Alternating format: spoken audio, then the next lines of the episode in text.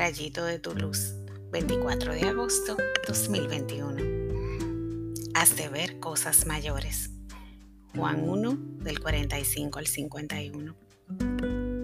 Jesús le dice a Natanael en otras palabras que piense en grande. Lo lleva un paso más allá de lo que su mente le proponía como una maravilla, una visión de la gloria de Dios, uno y trino. Es algo que deseamos ver nosotros también, pero mientras llega esa hora anhelada y temida, debemos renovar nuestra mente para recibir las gracias que el Señor nos tiene aquí. ¿Cuántas veces nos afanamos por cosas que al final se resuelven solitas? La mano de Dios es poderosa y confiar en su providencia es un excelente camino a la perfección cristiana. Sin embargo, no confundamos confianza con comodidad.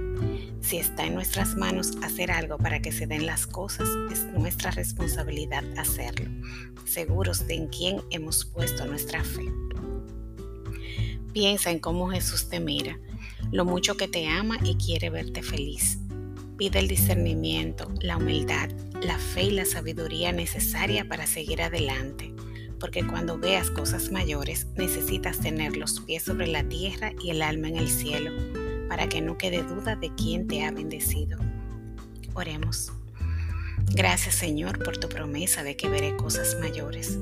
Humildemente te pido perdón por mi falta de fe y me agarro de tu mano para que me guíes siempre por tu camino. Te entrego este día y te pido que me ayudes a aprovecharlo al máximo, porque quiero ver las maravillas que harás hoy por mí y los míos. Amém.